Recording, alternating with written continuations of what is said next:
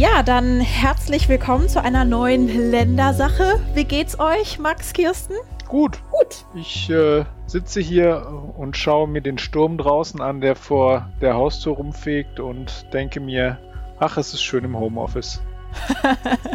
Ein guter Tag, um am Schreibtisch zu sitzen, würde ich sagen.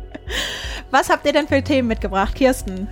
Ja, es gibt äh, viele Themen, aber alle kann man leider nicht besprechen. Interessant ist äh, diese Woche das Thema Studierende. Das war auch Thema im Landtag.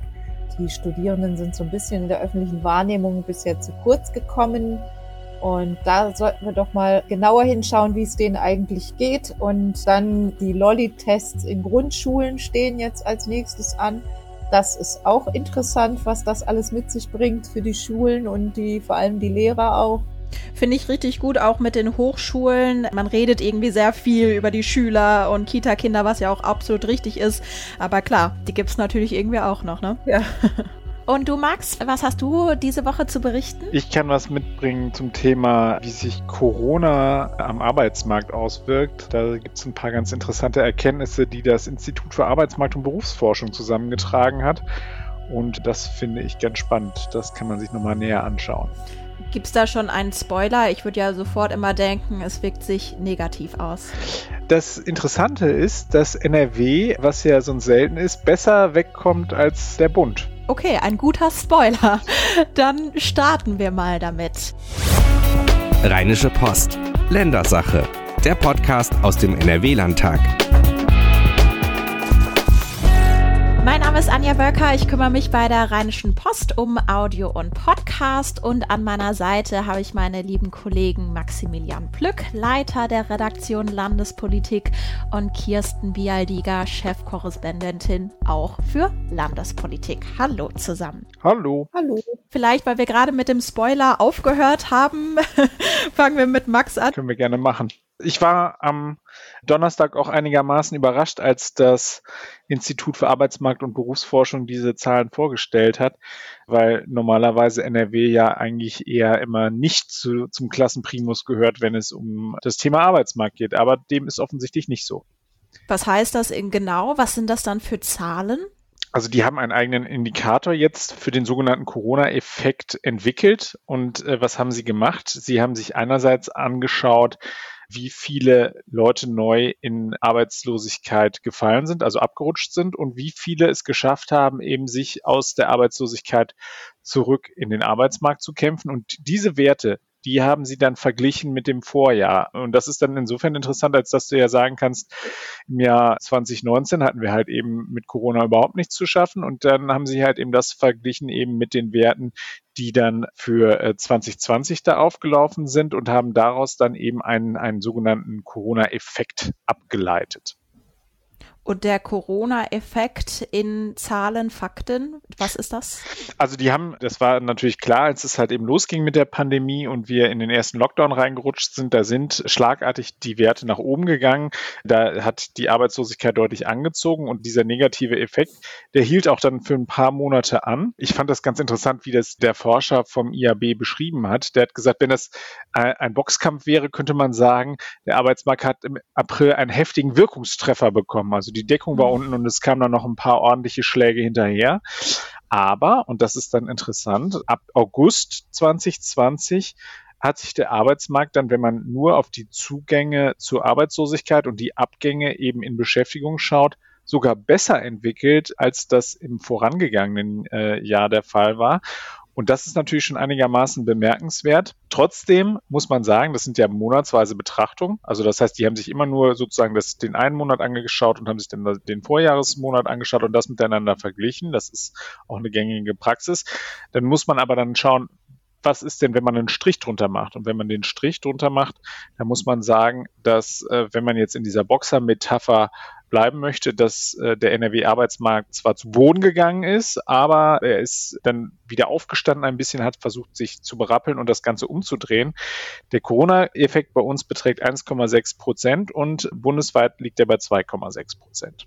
Und warum ist das so, dass NRW da besser ist? Also ich denke irgendwie so daran, okay, wir sind ein großes Bundesland, bei uns gibt es viele Arbeitgeber. Hat das damit zu tun? Also es hat vor allem was mit der Branchenstruktur zu tun. Wenn man sich anschaut, wie bei uns so die Branchen aufgebaut sind, dann ist es wohl so, dass, dass da es geschafft worden ist, dass dann eben das äh, ausgeglichen werden konnte. Also es gibt ja Branchen, diese, wie jetzt beispielsweise das Gastgewerbe, die sind ganz hart betroffen worden. Ist die, das IAB hatte auch eine, eine Umfrage gestartet und hat gesagt, wie, wie sah es denn bei euch bis Ende Mai äh, aus? Also nachdem halt eben Corona zugeschlagen hat und da haben 96 Prozent der äh, Gastronomen und, und Hoteliers gesagt, sie sind ganz stark betroffen von der Corona-Pandemie. Und das hat sich auch jetzt bis heute nicht sonderlich stark geändert. Es gibt aber andere Bereiche, wie nehmen wir beispielsweise mal das Baugewerbe, die äh, deutlich besser durch die Krise kommen. Also da sind es bis Ende Mai 2020 waren es da 30 Prozent. Und wenn man jetzt bis April 2021 schaut, sind es äh, nur noch 23 Prozent, die da also wirklich negativ sich geäußert haben. Also das heißt, je nachdem, wie sich eine Wirtschaft zusammensetzt, wie da die Struktur ist, kann es eben halt auch Krisengewinner geben und auch Leute, die eben, also die, die zumindest sagen, sie sind gar nicht betroffen. Je nachdem, wie sich eben eine Wirtschaft zusammensetzt, äh, dementsprechend gut kommt sie dann eben durch die Krise.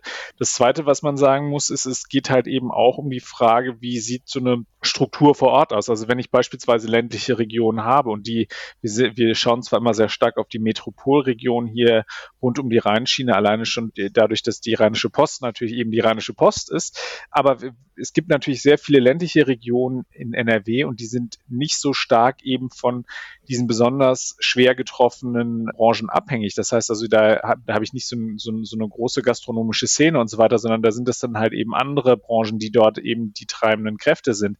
Das war übrigens auch interessant zu sehen, eben inwieweit Metropolen, Beispiel Düsseldorf, ist halt eben deutlich härter getroffen worden durch diesen beim Corona-Effekt als eben der Märkische Kreis. Also der Märkische Kreis hat sich da deutlich besser entwickelt, hat es geschafft, eben wieder äh, schneller da auf die Füße zu kommen, schneller die Leute eben aus der Arbeitslosigkeit wieder in Beschäftigung zu bringen.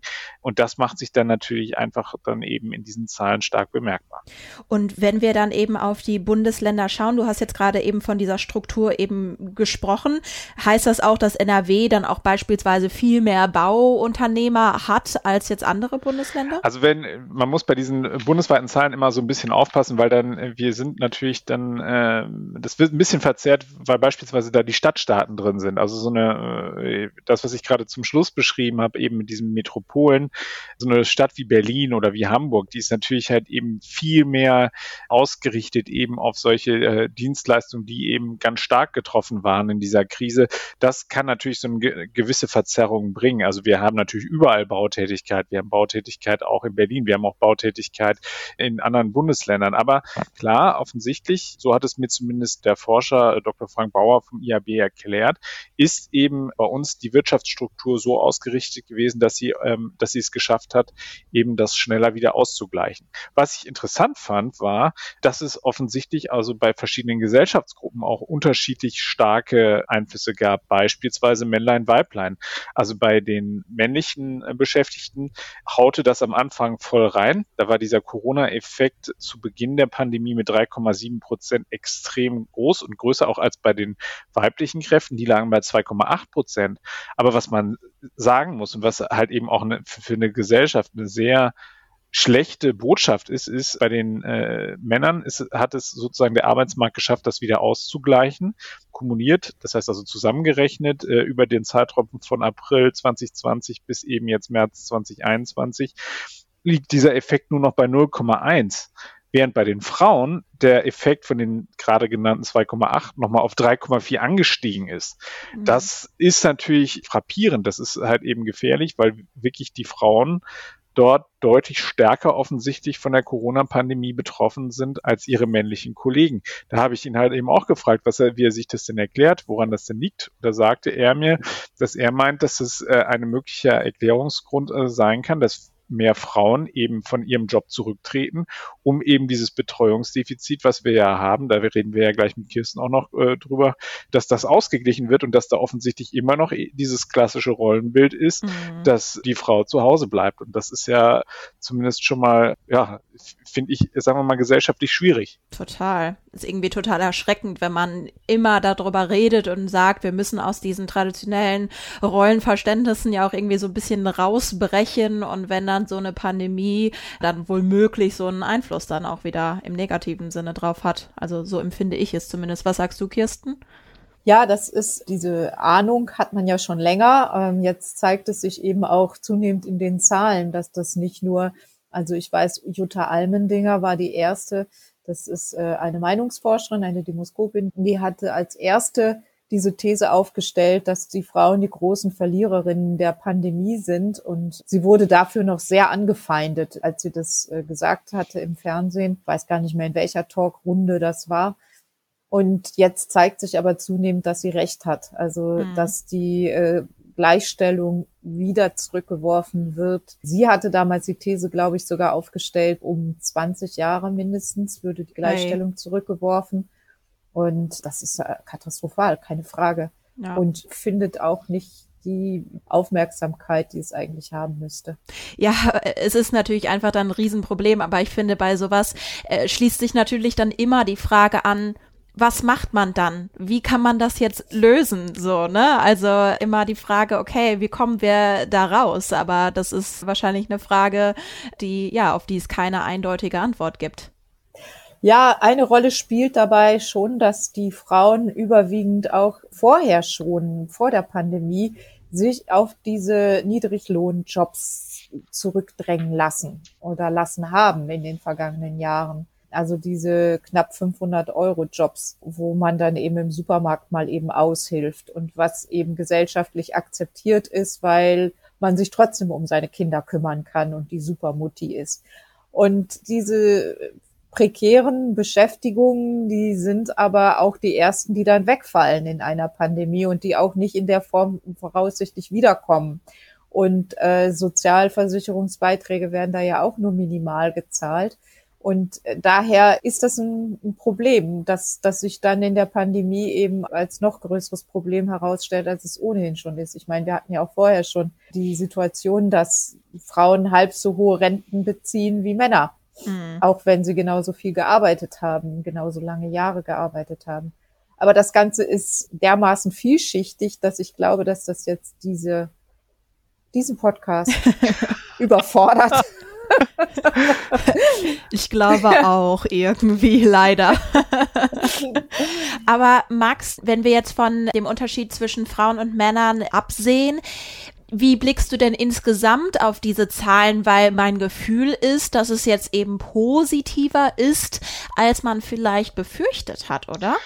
Das ist so ein bisschen davon abhängig, wie es jetzt weitergeht. Und zwar erleben wir ja, dass am Freitag der letzte Tag ist, an dem sozusagen diese Aussetzung der Insolvenzantragspflicht herrscht. Und die Frage ist dann eben, kommt jetzt auf uns die große Pleitewelle zu? Das war übrigens auch was, was ich da thematisiert habe. Und da sagte mir Thorsten Witthake, der Leiter der NRW-Regionaldirektion der Bundesagentur für Arbeit, er rechnet jetzt oder hat derzeit noch keine Anzeichen dafür, dass jetzt hier die große Welle über uns hineinschwappt. Woran können die das feststellen? Die haben jetzt noch keine großen Anträge auf das sogenannte Insolvenzgeld bekommen. Die haben vorsorglich die Arbeitsagenturen ganz viele Kräfte dafür geschult. Also sie haben beispielsweise, als die Krise losging, haben sie sofort Heerscharen von Mitarbeitern äh, dazu befähigt, dass sie in Sachen ähm, Kurzarbeitergeld weiterhelfen können, also den, den Betrieben und auch den, den äh, Beschäftigten und haben aber in dem gleichen Atemzug auch damals schon die Leute geschult, um eben beim Thema Insolvenzgeld dann auch Auskünfte geben zu können. Und diese Kräfte sind bis heute nie wirklich abgefragt worden. Das heißt also, bislang gibt es das noch nicht. Jetzt war diese Insolvenzantragsfrist ausgesetzt und ähm, er sagte mir, wir haben tatsächlich in vielen Bereichen, also vor allem bei kleineren Unternehmern, äh, schon so einen schleichenden Prozess erlebt, wo dann halt sich schon der eine oder andere vom Markt verabschiedet hat, still und heimlich. Dafür äh, muss man ja nur mal durch die eigene Innenstadt laufen und äh, kann sehen, dass das eine oder andere Ladenlokal äh, nun verwaist ist. Aber so wie ich ihn verstanden habe, äh, glauben die nicht daran, dass jetzt die große Welle kommt. Das bleibt aber abzuwarten. Also es kann sein, dass, mhm. ähm, dass da ihn äh, danach halt die Realität Lügen straft. Davon ist so ein bisschen abhängig, wie robust das Ganze wird. Ich fand interessant, dass die Wirtschaftsprognosen, die beispielsweise jetzt auch vom, vom Bund nochmal kamen, dass die also auch wieder positiver sind. Also dass es jetzt halt eben keine, keine Untergangsstimmung hier gibt, obwohl wir eben ja noch wirklich in der dritten Welle sind, obwohl wir jetzt hier die ersten Fälle der indischen Virusmutation auch bei uns zu Lande festgestellt haben da ist viel Optimismus mit dabei und wird jetzt halt eben davon abhängen, wie schnell man aus diesem Lockdown herauskommt, wie, wie schnell man aus der Notbremse herauskommt und wie schnell man eben da sind wir wieder bei unserem Lieblingsthema beim Impfen vorankommt. Da gibt es ja jetzt gute Nachrichten. Am Donnerstag hat der Bund bekannt gegeben, dass das erste Mal mehr als eine Million Menschen geimpft worden ist. Das ist ja schon mal etwas, was einen ein bisschen optimistischer stimmen kann, dass es halt eben jetzt schnell vorwärts geht. Und es gibt auch gute Nachrichten im Bezug auf, auf die offensichtlich die Wirksamkeit des BioNTech-Impfstoffes, was ja auch schon mal eine schöne Aussage ist, also was die Virusmutation aus Indien angeht. Also, wenn die Wirtschaft ordentlich in Tritt kommt, dann würde ich sagen, ist diese Boxer-Metapher, die der Dr. Bauer da benutzt hat, ist durchaus passabel. Blaues Auge auf jeden Fall, ordentlich ein paar Schläge in die Seite bekommen, aber am Ende wirklich mit dem blauen Auge davongekommen. Mhm die einzige Überleitung, die mir da einfällt, ist zum Thema Impfen und Corona, dann äh, direkt auf die Kitas zu sprechen zu kommen mit den äh, Lolli-Tests, also quasi eine andere Maßnahme, um uns gegen das Coronavirus zu schützen. Kirsten, sag doch vielleicht einmal ganz kurz, was diese Lolli-Tests überhaupt sind. Ja, also eigentlich wird's ja schon ganz plastisch auch durch den Namen beschrieben. Ein Lolli-Test ist ein Test, so eine Art Wattestäbchen, auf dem man herumlutschen kann und deswegen eben besonders für kleine Kinder auch geeignet. In den Kitas sollen die jetzt ankommen und was eben jetzt zu etwas mehr Aufregung führt, auch in den Grundschulen. Bisher sollten die Kinder, diese kleineren Kinder auch Wattestäbchen in die Nase schieben und Lolli-Tests sollen das jetzt beenden. Wichtig dabei ist, jeder Test wird in einen Pool, in einen Topf geworfen und äh, ist dann erstmal nicht zurückzuverfolgen. Das wird in ein Labor geschickt. Dort wird ein PCR-Test gemacht. Also es ist ein PCR-Test. Mhm. Und dort wird der, dieser PCR-Test in den Laboren ausgewertet. Er ist deswegen auch genauer als die Nasentests. Und man kann im Labor dann aber nur sagen, in diesem Pool, in diesem Topf ist einer positiv oder zwei. Aber man kann nicht sagen, wer. Das heißt, es geht dann so, es gibt dann eine Nachricht vom Labor an die Kita oder an die Grundschule. Hier in diesem Topf bei euch war ein Test positiv. Und dann müssen alle nochmal, die ihren, ihren Body-Test da reingeworfen haben, die müssen dann nochmal einen individuellen Selbsttest machen mit den Eltern zusammen. Und im positiven Fall, ne, im negativen Fall ist natürlich alles gut. Und im Positiven, also wenn der Test angeschlagen hat und jemand Corona hat, dann müssen vor dem nächsten Kita- oder Schultag die Eltern zu Hause nochmal, beziehungsweise in der Schule machen das dann nicht die Eltern, sondern die Lehrer wiederum, müssen dann nochmal einen Test machen. Aber ich verstehe ehrlicherweise nicht die Logik, warum man das in diesen Topf wirft. Also warum macht man das dann nicht gleich, dass es einfach individuell getestet wird? Das hat was mit Kapazitäten zu tun. Ja, ja, das ist zu aufwendig für die Labore. Aber ich meine, im zweiten so muss man Test nur ein, der, der zweite Test ist ein Selbsttest. Okay. Und wenn der dann positiv ist, dann muss sowieso ja nochmal ein PCR-Test auch folgen. Mhm. Also man hat damit eine größere Genauigkeit und sagen wir mal, in 99 Prozent der Fälle wird das ja auch negativ ausfallen und alles läuft. Aber dieses eine Prozent macht dann schon Arbeit. Und deswegen sind da auch viele Schulleiterinnen und Schulleiter an den Grundschulen nicht so begeistert. Im Moment haben ja noch viele Schulen zu, da wo die Inzidenzen über 165 sind. Da ist ja nur Notbetreuung und ansonsten Distanzunterricht. Aber wenn die Schulleiterinnen dann erfahren und Schulleiter, was da auf sie zukommt, dann gehen doch einige davon aus, könnte das zu einem Erwachen führen. Denn das ist relativ aufwendig. Dieser bürokratische Aufwand ist nicht zu unterschätzen. Und was eben auch einige befremdet ist, dass sie erreichbar sein müssen, fast rund um die Uhr für die Labore. Das mhm. heißt, die Schulleiter müssen ihre Handynummern dalassen und dann sind die, müssen die so, äh, von 21 Uhr ist die Rede, bis dahin müssen sie erreichbar sein. Im negativen Fall, also sagen wir mal, jetzt ist ein Pooltest ausgefallen, so ausgefallen, dass eine Erkrankung dabei ist, müssen die dann an dem Abend noch anfangen rumzutelefonieren, äh, die Eltern benachrichtigen. Die müssen ähm, erstmal rangehen dann auch. in dem Moment. Auch das, auch das und äh, das ist dann den nächsten Schultag organisieren. Also das ist dann schon mit relativ viel Aufwand verbunden. Wobei die Alternative, dass wenn du dann danach eine Schule hast, in der dann halt eben Corona grassiert, also finde ich, kann man das in, sagen wir mal, so einer mhm. Ausnahmesituation durchaus auch mal verlangen. Ich weiß, dass das unangenehm ist, aber ich finde, das ist, sagen wir mal, ein, ein äh, bewältbares äh, Übel. Ja, stimmt. Ah, ich kann das, also ich, ich kann das, äh, ich weiß nur, diese Schulleiter an Grundschulen, die haben meistens noch selber Unterricht in den Klassen ja. machen, also anders als an Gymnasien, wo sie ja äh, größtenteils befreit sind vom Unterricht. Da, da sind die schon ziemlich gefordert und dann müssen die das morgens, müssen die auch sogenannte, ich habe jetzt noch nicht alles erzählt, was auf die zukommt, die müssen auch Poollisten anfertigen, das heißt, die müssen für jede jeden Pool, jedes Kind nochmal aufführen, was da dann auch tatsächlich den Test abgegeben hat. Dann müssen sie gucken, wer war krank, wer war nicht da und so weiter und so weiter. Also das zieht schon, dann müssen sie diese Pools verpacken, sodass die abgeholt werden können und dass die sagen, wir hätten da gerne ein bisschen externe Unterstützung. Das kann ich schon verstehen. Also, dass sie sagen, wir haben ja in den Kitas gibt es ja zum Beispiel diese Kita-Helfer. Ja. Das ist ja so ein Programm, das die Landesregierung aufgelegt hat. Das soll es für die Grundschulen auch geben, ist aber, glaube ich, noch nicht so verbreitet. Auch könnte man sich natürlich vorstellen, dass vielleicht die Johanniter oder die Bundeswehr oder wer auch immer an freiwilligen Helfern so zur Verfügung steht, da auch eingespannt werden können. Das stimmt. Es war doch jetzt sozusagen, nachdem so die Brandmauer um die Altenheime gezogen worden ist, die waren doch alle ja. zum, zum Testen auch äh, eingesetzt, oder nicht ja. alle, aber viele zum Testen, ja. So, die ja da eingesetzt werden. Das finde ich ist ja eine super Idee.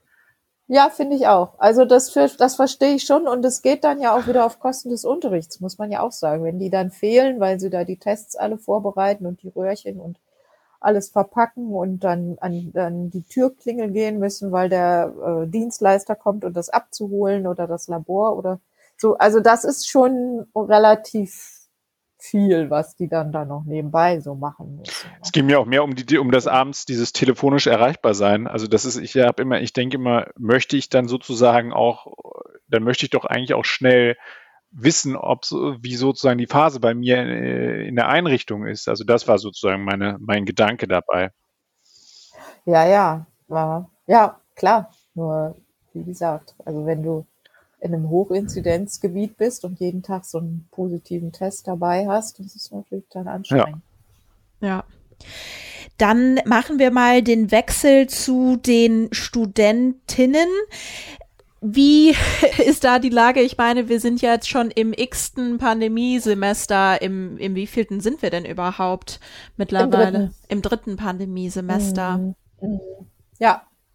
Ja, also das ist, die Studierenden machen ja nicht so viel von sich reden bisher. Aber die Lage ist schon traurig. Also mhm. wer sich an seine eigene Studienzeit zurückerinnert und wie das so gerade auch in den ersten Semestern, wenn der Druck eigentlich noch nicht so groß ist und so, da, da das ist, geht ja auch, das ist ja eine Lebensphase, da geht es um Ablösung, um Selbstständigkeit, um neue Erfahrungen sammeln, um neue Freunde treffen, feiern Freunde gehen, treffen, vielleicht das den Partner auch. fürs Leben finden. Absolut. Das sagte gestern die Wissenschaftsministerin. Sie hat ihren Mann an der Uni kennengelernt, dann fiel das anderen Politikern auch ein bei der Gelegenheit. Das war eine ganz interessante Debatte im Landtag.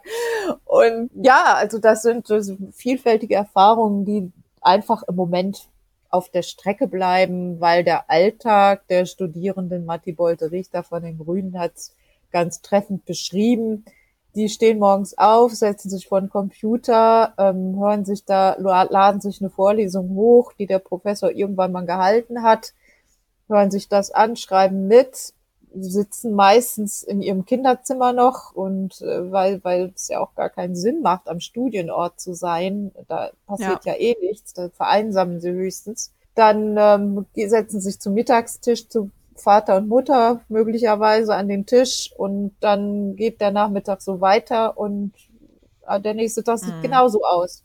Das ist einmal die psychische Belastung, die daraus erwächst, na klar.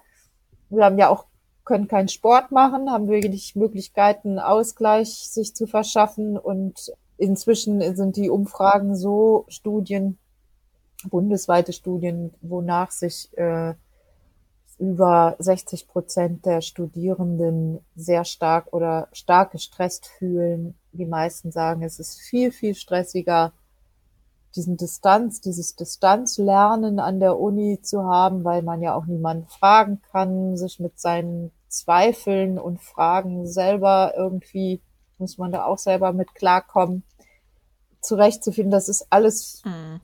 viel, viel stressiger als Präsenzlehre.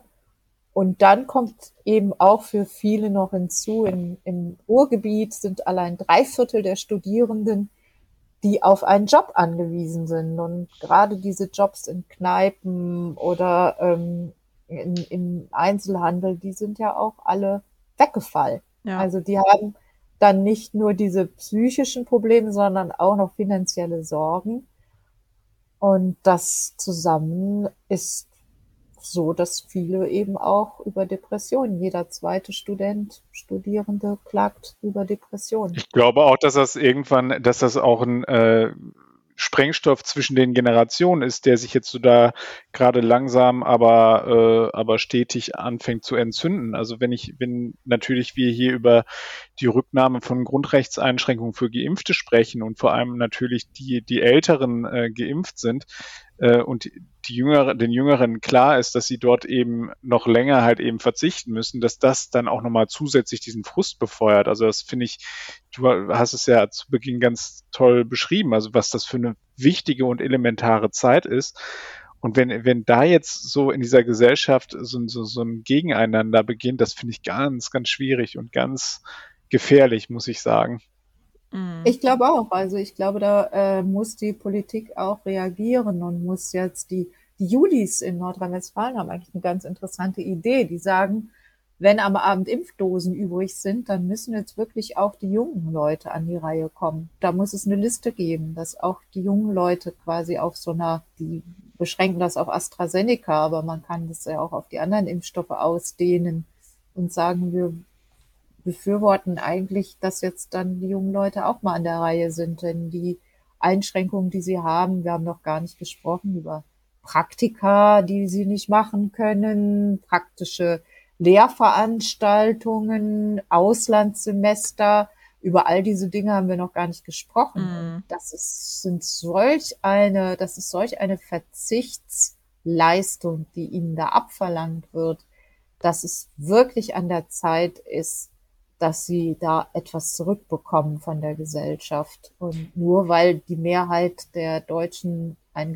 gewisses Alter überschritten hat und die jungen Leute in der Minderheit sind, finde ich, kann man die nicht so im Stich lassen. Gab es denn da jetzt in der Vergangenheit mal irgendwelche nennenswerte Fortschritte, Ideen, irgendwas, was konkret umgesetzt worden ist? Weil, wenn wir auch sagen, die Studierenden sind gar nicht so in der Öffentlichkeit, ich hätte jetzt auch gar nicht mitgekriegt, dass es irgendwas ja, an großartigen Programmen gegeben hat, wo man sagt, das hat irgendwie Erleichterungen gebracht. Also finanziell schon. Da gibt es äh, vom Bund äh, Hilfen, Hilfsprogramm, da, die kann man beantragen. Dann bekommt man monatlich 500 Euro maximal. Aber das ist, wer die Preise kennt. Nicht alle können ja noch zu Hause wohnen und viele haben ja auch schon ihr Studium begonnen und müssen hohe Mieten zahlen. Die Preise für Studentenwohnungen also da gestern in, im Landtag war die Rede von einem Durchschnittspreis für eine Studentenwohnung in Köln von 436 Euro. Also da kommt man mit 500 Euro. Ja, ja. Weit. Münster beispielsweise ist ja auch so eine Stadt, wo dann die Mieten auch einfach ja. total hoch ja. sind, weil es einfach so eine Studentenstadt ja. an sich ist. Ja, voll. Das heißt, das bedeutet, die kommen auch mit diesen 500 Euro nicht weiter. Und dann gibt es noch die Möglichkeit bei der Kreditanstalt für Wiederaufbau ein ein zinsfreies Darlehen zu beantragen. Aber da, die Zinsen sind ja im Moment so niedrig, dass das auch eine Erleichterung ist von 130 Euro maximal. Also das ist nicht, auch nicht viel. Und man äh, häuft als Student auch dadurch ja Schulden an. Und es gibt, das ist, finde ich, wirklich auch ein gutes Beispiel für bürgerschaftliches Engagement an jeder zweiten Hochschule inzwischen Hilfsfonds, die durch Spenden zusammengekommen sind, ähm, wo beispielsweise dann Alumnis oder Professoren oder wer auch immer eingezahlt hat in einen Fonds damit eben bedürftige Studierende Geld aus diesem Fonds bekommen. Und äh, für, die, für die Verteilung sind die Studierendenvertretungen zuständig. Aber ob, also für mich klingt es so, als gäbe es da trotzdem genug Fälle, die wahrscheinlich durch alle Raster fallen. Ja. Alles klar, dann war das die Ländersache für diese Woche. Wie immer der Hinweis, ihr könnt uns erreichen per Mail über ländersache.rheinische-post.de und abonniert natürlich sehr gerne die Ländersache. Schreibt uns auch gerne eine Sternchenbewertung bei Apple Podcasts. Das hilft uns und herzlichen Dank fürs Zuhören und wir sprechen uns nächste Woche wieder. Bis kommende Woche. Ja. Tschüss. Tschüss. Mehr bei uns im Netz www.rp-online.de